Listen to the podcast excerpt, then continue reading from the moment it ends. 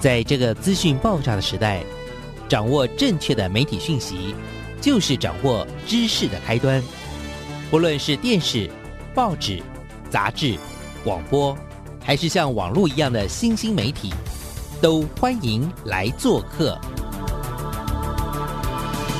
媒体来做客。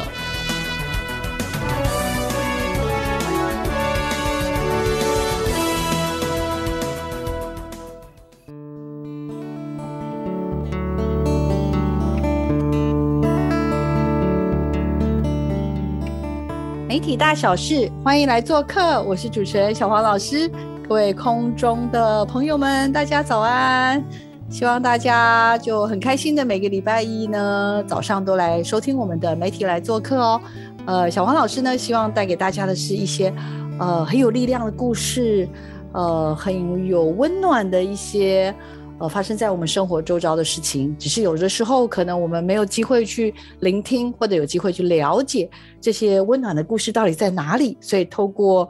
呃我们的节目呢，也希望我们带给你的是。你会发现哇，其实我身边有好多好有趣的故事。好，那我们在之前呢介绍了我们的非常非常特别的五十家好好，然后我也请了创办人美珍呢来跟我们聊了一下他这个五十家好好这一路以来的努力了啊。那在这过程当中，他特别介绍了一个 project，一个计划，也是我非常非常喜欢的计划，就是。呃，素人出版计划，那这个计划呢，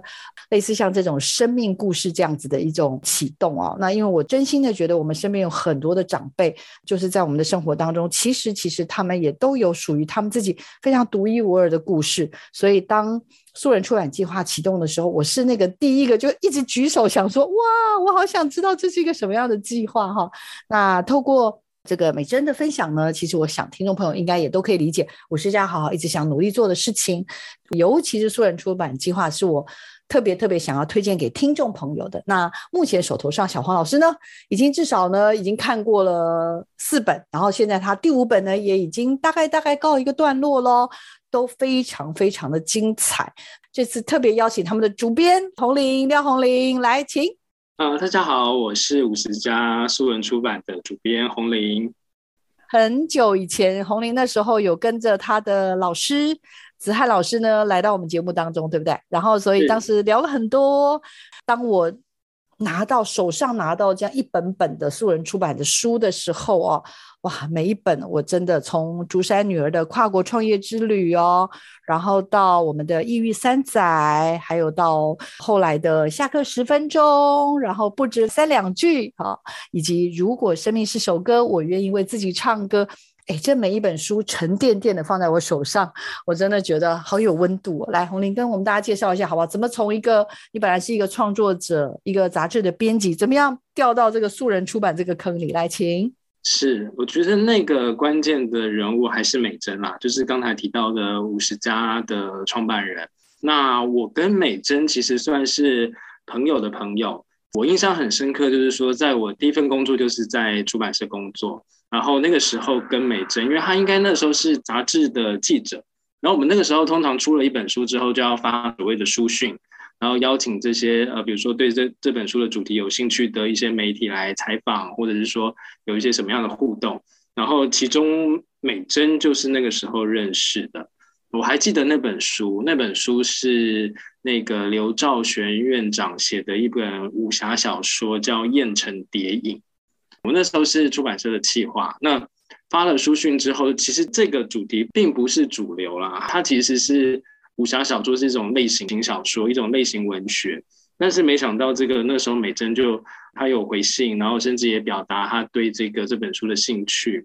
我印象很深刻，是她当时我们第一次见面的时候，就是在刘兆玄会长的这个新书分享会上面，然后会后会有一个媒体的。呃，小小的采访的时间，一般会对这种主题有兴趣的，可能都是资深的记者。但是他就是那时候可能就非常的年轻，他可能穿着大学 T 就来采访，然后你就看见这个人非常的怎么讲，很独特，然后很随性，很有自己的 style 的感觉。我就对这个人留下一个印象。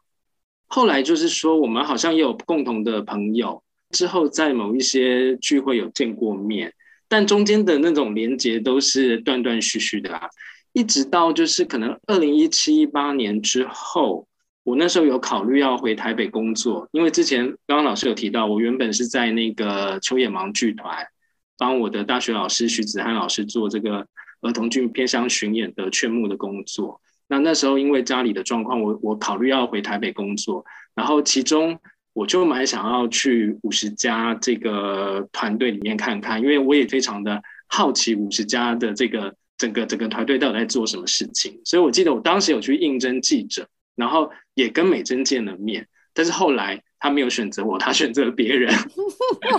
然后伤心伤心。对对对，然后但这件事我觉得其实就我有摆在心里，不是说他没有选择我这件事，而是说我一直一直觉得五十家好在做的事情很有趣，所以我并没有说不关注他们，因为他不选择我就不关注他们，我反而就是还是有持续的看这个美珍在做的事情这样子，然后一直到有一个契机，反而是到了二零二零年的时候。可能是年底的时候，美珍突然主动来问我，然后就说她现在想要帮他们读者出书的一个计划。那那时候我正在另外一家出版社工作，那我那时候就做的就比较是编辑面的事情，所以他就问我有没有兴趣。那个起点就是在这边，然后我那时候听他谈。然后包括我自己对五十家这个团队也很有兴趣，我们其实谈的蛮顺利的。那只是后来真的加入团队的时间点有稍微 delay 一下，因为我还是要把前面的工作、家里的事情告一段落之后，我才能够有比较完整的时间来到一个新的环境这样子。嗯，我自己印象很深刻是那个时候美珍在跟我提这个计划的时候，我理解的脉络是五十家其实是一个新媒体。那新媒体一开始跟读者的距离都是比较远的，读者都是透过，比如说像脸书啊，或者是网站啊，或者后来的这个 Line 的群组，去跟读者有有联系、有关系。那一直到可能前几年五十家开始做所谓的课程或者是学院的部分，开始实际的接触到读者之后，你面对到的就是一个个活生生的人在现实生活当中。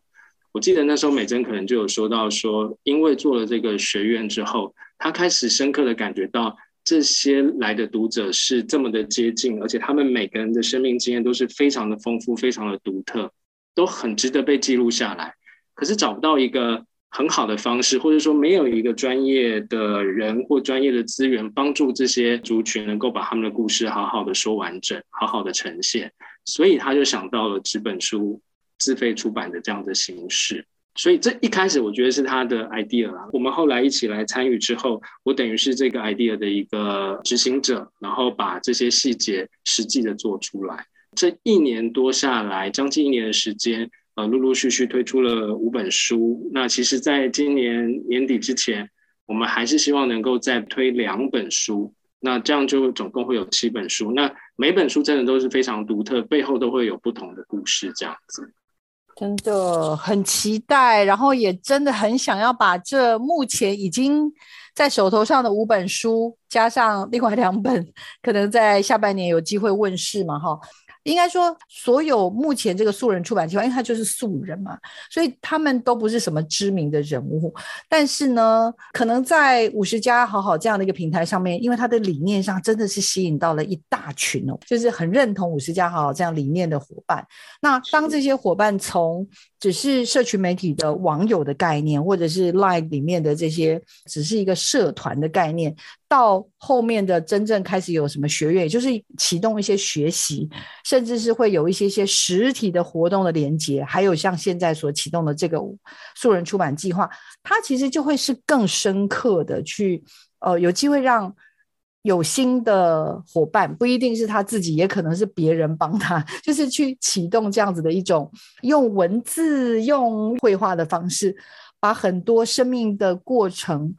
与人的一些互动的整个的这个连接哈，有了得以跟更多读者见面，或者是有机会跟身边的亲人去，呃，用一些方式去连接的新方法。从你解读，你觉得素人出版或者你这一路将近一年左右的时间，为什么速度这么快？然后在这过程当中有经历哪些有趣的故事？因为我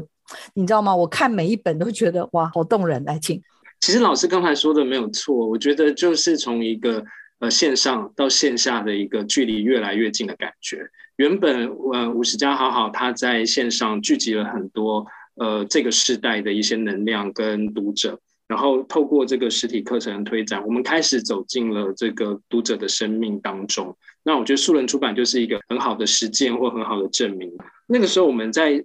呃想象，因为美珍有这个 idea，但是他要做一个计划，我们还是要做一些初步的规划。那我们去想的是说，为什么五十岁的人会特别想要出书？只是因为这个时间到了吗？只是因为他呃生命经验相较其他世代人比较丰富吗？我们会觉得好像不只是这样子，所以当时我们在规划整个计划的时候，其实我们有分了一些呃类型，那其实就是帮助读者去思考说，如果我想要出书的话，我会我想要出的是一个什么样子的书？那我们那个时候的类型有分几种，一种是家族故事，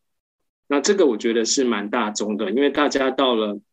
呃五十岁以后，其实呃有很多很值得被留下来的家族故事，呃能够用文字的方式去呈现。那再来另外一个是我的故事，然后最后是呃还有一个是作品集，然后再来是专业领域的分享，然后我们当然还保留另外一个选项是其他，就是只要是读者觉得有兴趣的都可以跟我们提案。那这几个不同的选项呢，其实就是我像我像我刚才说的，我们其实是想试图帮助呃五十家的读者去思考，如果我要出一本书的话，这会是一本什么样子的书？那我们整个计划 announce 出去之后呢，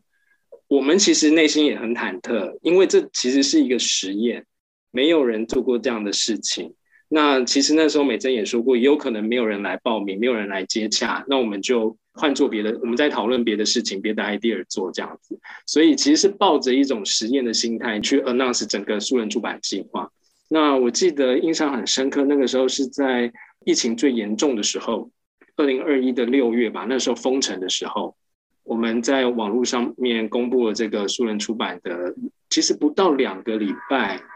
就已经超过一百个人报名了。他的报名的那个成长速度其实是超乎我们预期的，所以你也可以看得到，他是有一个非常强烈的需求跟想要跟这个世界说话的一个欲望跟动机在，特别是五十家这个族群。那我们后来，因为因为是疫情的关系，所以很多时候都只能用电话或者是远距的方式联络，一通来或一个电话至少都是半小时以上，因为他们真的有太多太多的故事想说，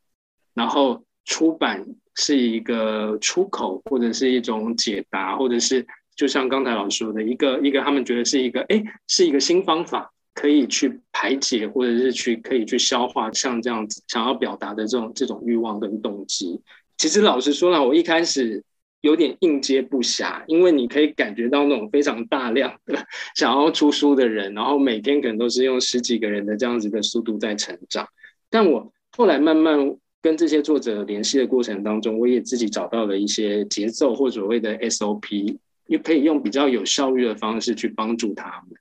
那我自己有观察到几个有趣的事情啊，比如说作者他可能对于出书都还停留在一个比较简单的概念，他可能觉得今天这通电话跟我谈了三十分钟他的生命故事之后，下个月书就出出出来了。所以大部分的人其实他对于出版或者是出书都还停留在这个阶段。那实际上他都没有真的，比如说真的写出了经验，或者真的已经产出了多少的文字，图片也还没有整理，然后包括整个企划内容都还不够完整。但是你会感觉到这些人是很想要透过这个计划去完成一些什么事情。那所以后来我们就调整了。刚才老师说到，为什么可以我们可以这么快的去有五本书的出版，然后包括后半年、下半年的两本书也在规划当中，就是因为我们就后来就调整了方向，我们可能就先从完成度比较高的一些作者先去着手，先去呃跟他一起讨论，然后呃从这些完成度比较高的这些素材下手，然后去帮助他们能够比较快的去出版一本书。然后也为素人出版能够很快的去在至少半年内很快的能够有出版品，不然一般的出版的时程其实是相对缓慢的。很多我在过去在出版社，很多人要出书，可能都是至少要一年以上的时间，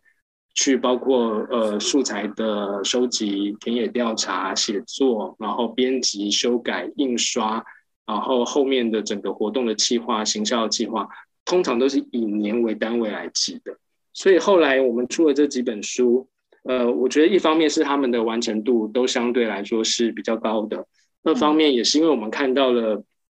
这些素材的一些独特性，所以我们就选择了这些书当做我们首要的目标，然后在半年内，然后一年内可以让它很快的做出版这样子。我们的第一本《竹山女儿》啊，她是一个老太太。她八十几岁了，然后她想要写一本自传，其实她已经写好了。那个时候我们收到稿子的时候，她已经委托了一个写手，啊，他用口述的方式，然后把这本书的呃内文已经完成了。那个完成度，我的判断，我那时候感觉大概已经都有百分之八十以上了。所以我们觉得它会是一个，我们可以在编辑上面很快给他一些专业的。呃，资源，然后让他很可以很快的出版书的一一本书，所以我们后来就等于它是我们的第一本很积极的去接洽的一本书。那这本书其实是我第一次做书人出版，对我来说很多事情都是第一次。跟这个老太太见面的时候呢，其实她就是一个非常 nice 的老太太，就像是感觉就像是我的我的外婆或奶奶的感觉，她就把我当孙子一样 那样子的感觉去互动这样子。呃，所以他对我们的编辑上的一些判断啊，或者是建议啊，他基本上都很接受。但我印象很深刻，就是我们那时候请了一个设计师，我们提案封面，我们大概做了至少六款封面嘛。他不是不喜欢，而是对素人来说，这是他的第一次去进入到这个编辑的流程当中，所以他不知道怎么去判断自己喜不喜欢。我觉得这个东西也是需要训练跟累积的，因为我们过去都是跟那些专业出过很多书的作者，所以他其实已经很了解这个程序，所以他可以很快的提出自己很具体的意见。但素人话可能就没有办法，可能我们这个提封面提案过去，他说不上来他喜欢或不喜欢，所以这个时候他就必须要咨询很多他周遭人身边的意见。那这个时候。对我们，我我一般做所谓的编辑来说，它就会变成是一个很复杂的过程。你本来只要跟一个人沟通就好，了解、确定一个、确认一个人的想法就好，但现在变成你必须要跟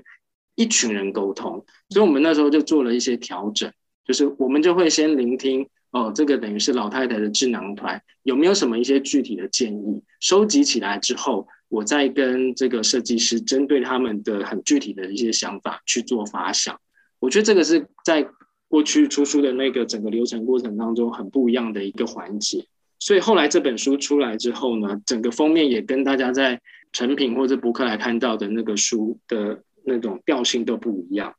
它的封面其实最后采用的是老太太的先生，呃，一个很重要的朋友画的画。那幅画是在背景是在竹炉，那这个东西就是老太太跟她的先生第一次相识相恋的地方。有她很独特的个人的纪念的意义，这样子。然后包括后面也是刚才说那个好朋友的画，然后这个画是西雅图的工厂，也是这个老太太她出完这本书之后，她就要移民到西雅图的住的那个地方，所以这本书可能对不认识这个老太太。的人来说，它没有太多深刻的意义，但是对于老太太本身或她的亲友本身，这本书就会变得非常非常的有纪念的价值。这个在我们过去做书的时候，那个思考逻辑是完全不一样的。这是我第一次在做这个书人出版的时候，我自己也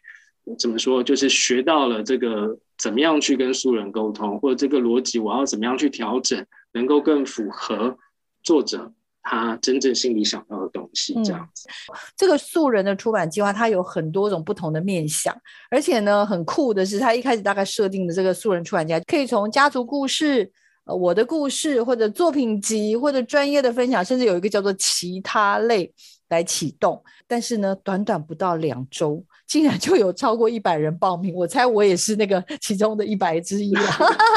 应该老实说，我才光知道这个计划，我就真的觉得超酷的。然后我就真的很想要替自己的长辈，因为一直我也有在想这些问题嘛，哈，所以就呃当时知道的时候，就真的觉得哇很兴奋，怎么有这么棒的东西？那我们刚刚聊到的这第一本。竹山女儿的跨国创业之旅，而且呢，这个名字不是只有这样，它其实下面还有一段话，叫做与江家华教授携行本身的这个作者叫做詹秀琴女士，其实她就是一个创业家了哦。她是竹山人，所以呢，她在怎么样从竹山最后是到一个跨国成功的企业，而且她在后来是到中国，然后后来也在美国、呃日本等等这些地方，然后现在总公司应该现在目前又搬回台湾了哈。所以整个这样子的一个故事，红玲，我要先考你第一个问题，就是。如果从你刚刚讲家族故事、我的故事作品集、专业分享，如果从这四个面向，我们的第一本《竹山女儿的跨国创业之旅》这一本是属于哪一类啊？我觉得它就是呃，从我的故事开始慢慢发展，然后去谈到家族的故事。它是一个女性的创业史。你如果用一个比较宏观的角度去看。它其实是以女性为中心，然后这个慢慢去发展，然后去看到一个作为一个女性创业家的一个生命的过程。可是里面刚才提到那个傅书明与江家华教授携行，其实也是这个作者的坚持，因为他出这本书不是为了自己。我们后来深入了解之后，他是为了他的先生。他先生几年前过世的时候，一直耿耿于怀的就是没有写自己的自传。所以你就可以发现，他等于是作为一个未亡人或者是一个妻子的角色，他去替他先生去完成了这件事情，但不是去替他先生出先生的自传，而是他写他自己的故事，然后把他先生也写进去。那个时候我们在讨论书名跟副书名的时候，老太太就非常坚持，我希望附书名上面能够有我先生的名字，所以我们就把附书名定为与江家华教授写信。然后我那时候印象很深刻，就是在可能在二教跟三教的时候，有一天这个老太太她就传了一个简讯给我。那这个简讯她大意就是说，她早上的时候跟她的秘书，然后去金宝山把当时我们给她的可能是二教稿最新的这个稿烧给她的先生。然后她觉得在回程的过程当中，这封简讯是他回程的过程当中写呃寄给我的。他说他觉得心情非常好像了结了一个很重要的事情。然后心情非常的愉悦，然后无牵无挂。然后我那时候收到这个简讯的时候，我其实非常的感动，就是我之前过去的编辑经验都没有。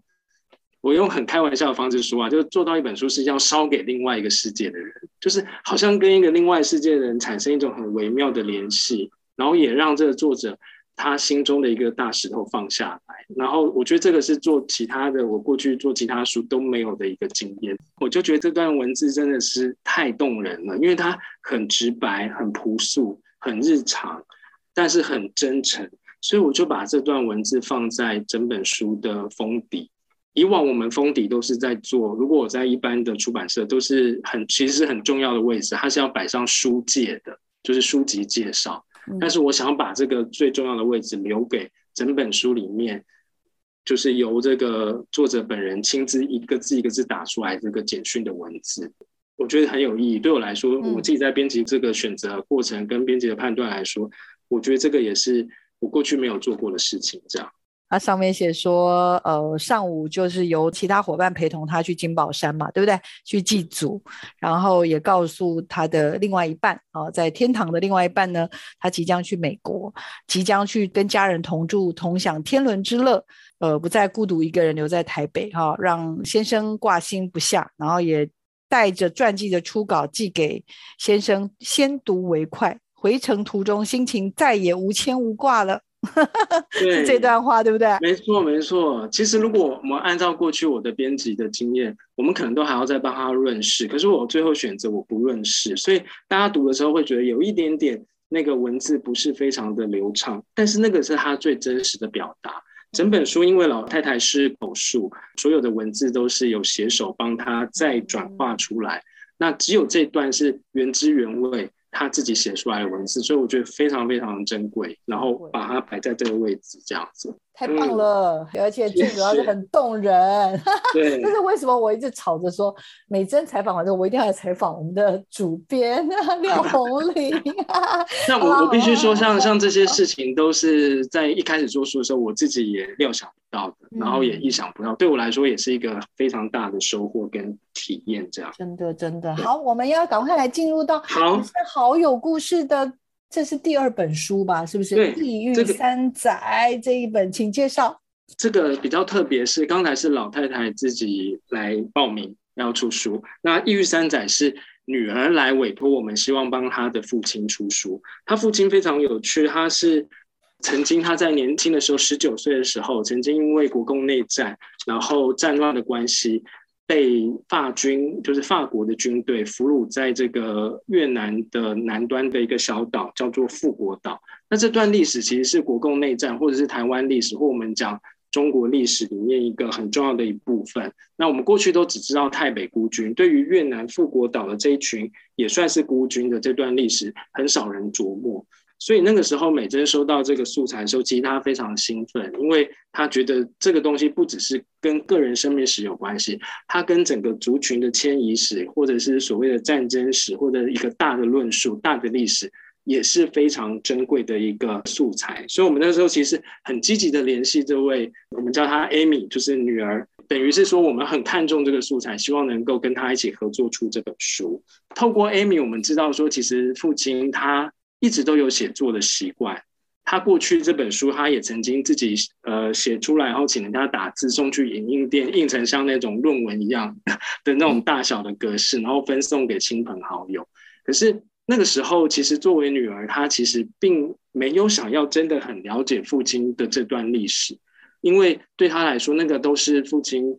叨叨絮絮的回忆，然后常常里面都夹杂着很多愤怒。很多委屈，很多他没有办法体会到的一些情绪，所以他作为女儿的 Amy，其实对这段历史并不是很熟悉。他只知道父亲有这段历史，但是不知道里面的细节。那他知道这个东西是对父亲重要的，所以他就委托我们来出这本书。过程当中很有趣，就是 Amy 跟我就一起讨论说我们要怎么样出这本书，因为他等于是委托人，我主要的窗口还是对他聊一聊之后，就发现说。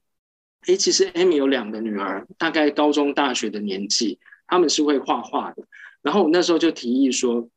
有没有可能让这两位外孙女读完这个外公的书之后，然后用图像的方式去画出这个他们对于这本书的想象，然后成为这本书的一个编辑的素材，让这本书更丰富、更多元一点，不会只是文字而已。那后来这个 Amy 也很惊喜，她就觉得，哎，好啊，可以让她的女儿也一起加入这个编辑的计划。所以后来这个过程当中就蛮顺利的，然后一直到他两个女儿就开始一个一个是画插画，一个是画这个我们所谓的那个富国岛的书里面，我们有做了一个拉开页的地图。那拉开页的地图有一面是这个老先生的手绘的这个富国岛的轮廓，因为他现在身体的关系已经没有办法去做一个很精细的地图的绘制，但是我们还是请他可以尽力的用用他目前可以的方式去。描绘出那个复活岛的轮廓，然后这个拉开页地图的背面，就是我们刚才说的外孙女。她读完整本书之后，她去想象外公在她十九岁，很有趣哦。她十九岁，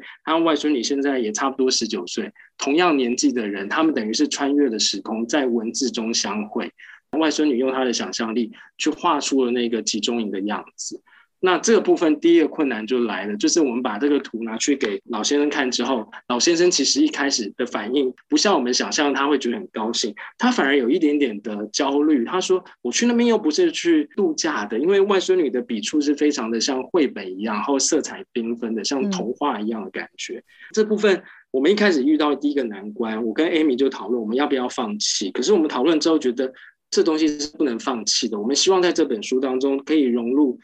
不同的观点，然后外孙女的这个角度也是很重要的，所以我们就跟爸爸说，我们可能应该要觉得很庆幸的是，因为外孙女她的外孙女没有经历过战争，没有那样子集中营那样子很痛苦的生命经验，所以她画出来的东西是相对比较缤纷、比较梦幻的。那这个东西其实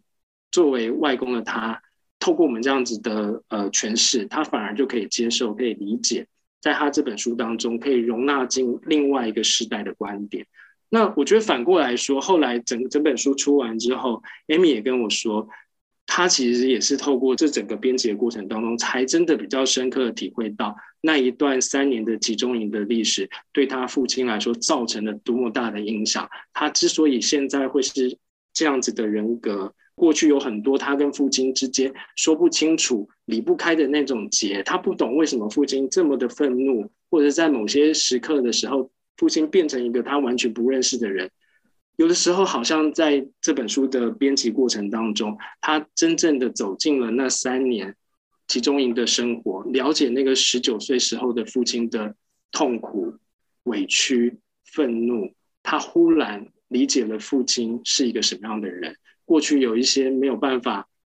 解开的结，好像有一点松开了。那我觉得这个是我那时候听到，我也觉得是我刚才说的意想不到的编辑的收获，就是居然做到一本书，能够让家族间的关系能够松绑、和解，或者是让彼此都舒缓开来。我觉得这个是非常重要的一件事情，也是素人出版很大的一个收获。这样子可以理解。因为讲的肯定不是开心的事。如果有看这个《异域三宅》的话，他因为是这一位曾义英，呃，算是爷爷吗？他因为战争的关系，OK，他被俘虏在一个越南的小岛上，对，叫做富国岛，将近三年。他说是他这一生很关键的岁月，不仅受尽了苦难，而且是有意无意的虐待，还产生了一辈子没有办法治好的一些。疾病，还有那种午夜梦回的那种噩梦，而且也见识到很多难以想象的，不管是他说是世事，就包括人啊事。他说这么深刻的岁月，怎么能够轻易忘怀？可是对于儿女，甚至对于孙女，我觉得那中间就是有一个很关键的事情。那这样的一个树人出版计划，它某种程度很温柔的，很用一种很细腻的方式去把它串联起来。用美珍的话来说，它是一个传家宝。但对我来说，因为我比较细致的参与了整个过程，我觉得它就是一个跨越世代的共同创作。这本书的作者不是只是曾义英老先生，他还包括女儿，还包括两个外孙女。然后，但是我们看到的是外公的记忆跟文字，然后外孙女的诠释跟画笔。里面还有个非常非常重要的 key person，就是。呃，女儿的角色是她启动了这件事情，让这一切成为可能。那你就会发现，我们这些家族间能够传承的，不会只是长相啊、样貌啊、血缘啊，其实某些情感或某一些不可磨灭的记忆，是可以透过这样的方式，我们也许出版、编辑或者写书或者所谓的创作的方式被传承下来。而且是很自然的传承下来，不是强求的，也不是逼迫的。我觉得这本书对我来说意义很重大，就在于它真的做到了传承这件事情，情感啊、记忆啊等等之类的。我自己倒是看到了美珍在这个出版里面，我不知道这个是红林的巧思还是美珍的，上面写说每一个故事都是历史的拼图。这是红林你的，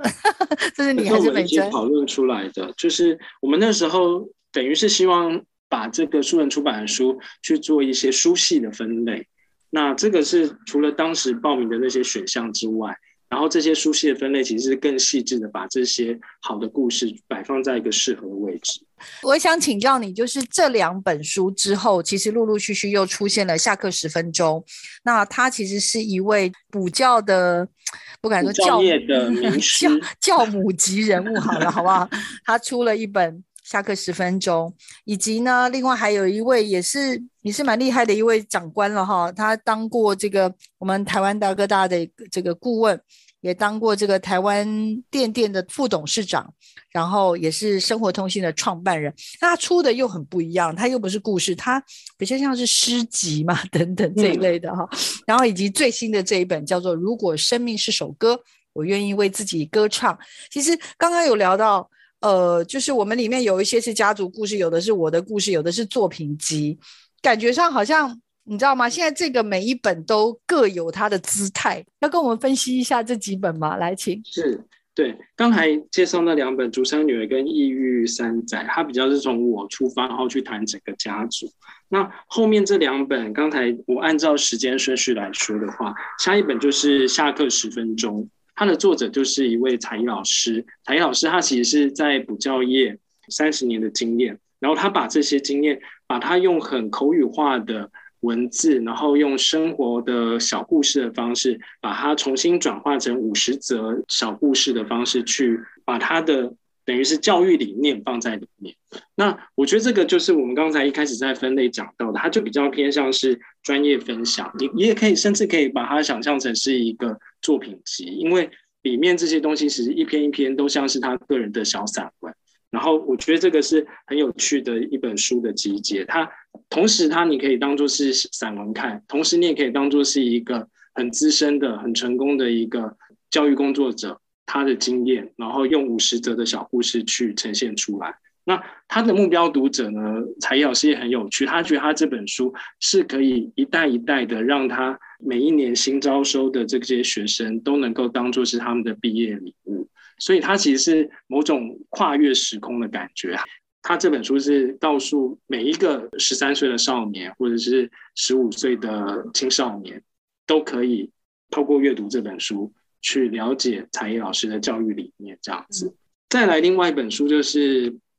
曹先生曹万军先生的《不止三两句》，他就是我们刚才提到的作品集的概念。那曹先生也是一个很很特别的人，他的事业其实非常非常的成功哦，台湾大哥大的荣誉顾问，大概四十岁就退休。那他退休之后，其实就是把他所有时间就是回归到他的家庭、他的太太、他的小孩，还有他的父亲。那因为他的太太应该是在大大概十年前过世，那过世之后，他其实生活少了某种重心。然后他太太也是一个对佛学是有研究的人，然后他可能也是从那个时候开始去研究佛经。我觉得这些故事其实都很真实，就是因为你失去了那个人，那你就会开始从你的生活周遭去找那些那个人留下来的东西，然后再重新的理解他，再去跟那个你失去的人产生连接。他很独特的地方就是你会看到一个你本来想象他就是一个纵横商场的。很成功的商人或者是企业家，可是他也有他非常柔软或我们说的非常文学的一面。我那时候跟他聊书的时候，我们聊到他最喜欢的一本书是萧丽红的《千江有水千江月》，他几乎翻过了好几遍好几遍。你很难想象一个企业家会喜欢像《千江有水千江月》这样子的一个朴素的一个文学的小说。这件事情好像也是在他退休之后。呃，太太离开之后，他开始回想起自己也有一个文学魂，然后他开始大量的阅读，他甚至也读木心。我是念文学出身的，会读木心的人，大部分都是所谓的文学院或者是文学研究者、文学创作者。所以他那时候说他也读木心，我其实非常的惊讶。而且他不止读，他其实读到有他的角度跟见解。在他父亲过世之后，他又从阅读者。进阶，或者我所谓的进化成一个创作者的角色，因为他生活等于是无牵无挂了。那他开始透过他手机的拍照，拍他生活中的分分秒秒的一些片刻。拍完之后，他会去替这个图，等于是下图说，写一两句诗文，两三句诗文。所以我们书名叫不止三两句。你就会发现这个人变化，从一个一个成功的创业家，变成一个文学的阅读者、爱好者。到最后，他竟然变成一个文学的创作者。他作为一个作品集，我们可能都只看见他文学创作者的这个面相，可是他背后其实是有这样的历程，是很独特，然后是很值得被记录下来这样子。然后我们那时候出这本书，也是很希望他其实是可以鼓励很多退休后的人士，你其实可以为自己的生活找到不同的重心。你过去可能是一个什么样的人，可是你可以完完全全是不是那样的人。但是你必须要先静下心来，倾听自己曾经错失过什么样的第二人生、第三人生，再重新找到人生的节奏、重心、目标，然后再慢慢的往前进。他也很希望透过出这本书，能够让他认识所谓的文友，或者是有共鸣的人，那等于是帮他开启了另外一个世界这样子。最后一本书，这本书是一个很长的书名，叫做《如果生命是首歌》。我愿意为自己歌唱。它其实这是主书名而已哦，它还有个副书名，副书名叫做 《那些与灵魂的亲密对话》，这些与自己的相拥相伴。呃，你你看到这本书就觉得非常非常的文艺，几乎每一本书都必须要从零开始。作为编剧，必须要归零。这个归零并不是说打掉基础重新谈的意思，而是。你要把你面对的每一个作者都当做是一个新的人或新的对象或新的主题去探索它，让每一本书都像是作者一样有他独特的样子。那这本书的作者他其实是一个呃，他应该才刚过五十岁。那对他来说，他当时联系我们想要出书的时候，他其实只是想要把这几年他写在脸书上面的一些手记，或者是呃自己的一些笔记，想要跟孩子们说的话集结在一起。那我那时候我们收到素材的时候，其实觉得这个是有难度的，因为编辑通常都是要有一个大纲、有一个计划、有一个架构，我才能够去比较好的去想象这本书长什么样子。但是他给我们东西都是非常的片段零散的，可能就是脸书的贴文啊，整理下来按照时间的排序。当然，我们也可以非常便宜形式的就把它按照时间的排序编成一本书，但对我们来说那个就不是专业，所以我们花了很多时间在讨论架构这件事情。因为呃，我希望这本书出来的时候，它有一个书的架构的样子。那后来我们就有讨论一个。一个模式就是，虽然里面都是很破碎的东西，但是我们大概把它分成两大部分。第一部分，我们选入的他这些短文或者他这些手记，大部分都是在谈论死亡，就是从他父亲那时候在急诊室，就是很紧急的时候到往生的这段过程，他留下了很大量的一些，对我们来说就是很支离破碎的文字，因为那时候就是非常的紧急，情绪非常的饱满。他的文字都是可能也有时候是没有逻辑或没有修辞，但是非常的直接，非常的有情绪、有张力。后半部我们就摆了一些呃他的对于疫情的思考，这些段落我们把它集结成集一，那叫做如尘埃般落下或是飘走。想要表达就是人面对没有办法掌控的事情的时候。所呈现出来的那个状态，一开始可能是非常慌张的，但是后来慢慢理出头绪之后，开始能够有自己的判断跟思考。那极恶的部分，我们收录的就是他写给他的小孩的一些信，然后包括他如何在呃透过电影、透过音乐去疗愈自己，还有后半段是透过瑜伽，然后把极一那种。没有办法掌握的愤怒，没有办法掌握的情绪，一一的安顿下来。所以整本书它就变成一个很有对照性的结构。像这样的一个编辑的结构跟过程，也都是要跟作者来回的沟通、说服，然后彼此确认是不是他想要表达的，然后我们才会去做这样的呈现。这样，很希望这样子的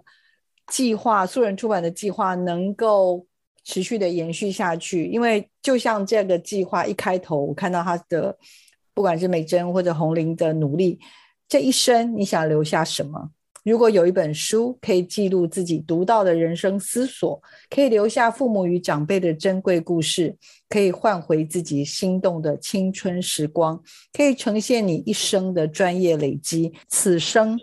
就没有白白来过一回哦，这个是一个起心动念，然后总有一种适合你。刚刚听了至少五本书吧，那可是他好像感觉没有办法去对应说什么东西就只是其中的一种，所以有家族故事，也可能有我的故事，有可能是作品集，也可能有一些在专业上的一些体悟，也可能是所谓的其他类，对不对？那在这个过程中，从撰写。从影像的制作，从通路的上架，从书的发表，那目前为止大概已经有五本了。那其实最终最终，因为我实在是非常非常希望这样子的计划 能够延伸出去，可以帮助到更多的人啦。我真的非常感谢这些作者愿意用一种非常非常信任的方式，把他们很独特的生命的故事。交给我们，那我们一起变成一本书。所以我那时候在跟这些作者在谈的时候，我都会把它想象成是一个生命经验的开展，就是透过出书、透过出版，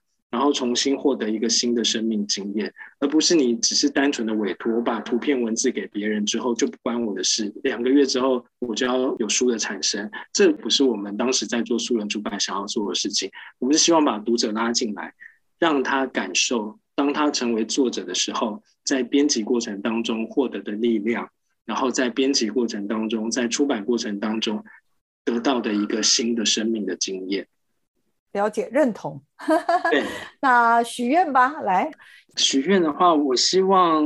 我毕竟还是做纸本书，我希望大家还是能够相信文字的力量，相信纸本书有它独特的意义。那呃，素人出版其实在这整个过程当中，让我重新看见这个相信的力量，相信编辑跟出版会是一个跟世界对话一个很好的方式。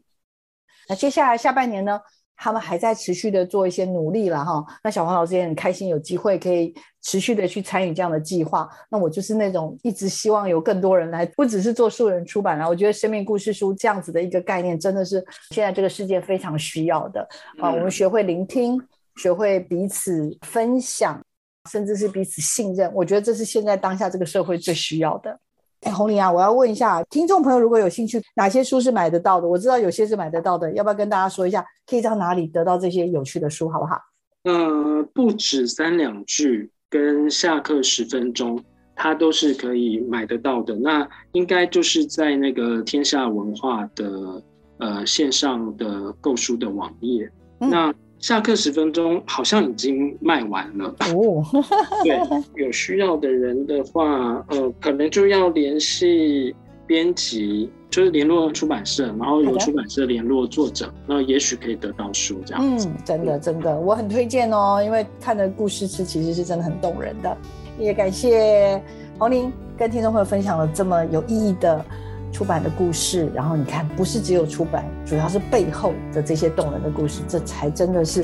今天听这个节目最值得的地方。好，我们再次感谢红玲来到我们的节目现场，也请听众朋友持续锁定我们的媒体来做客。我们下礼拜见，我们谢谢红玲，谢谢你，谢谢，拜拜，拜。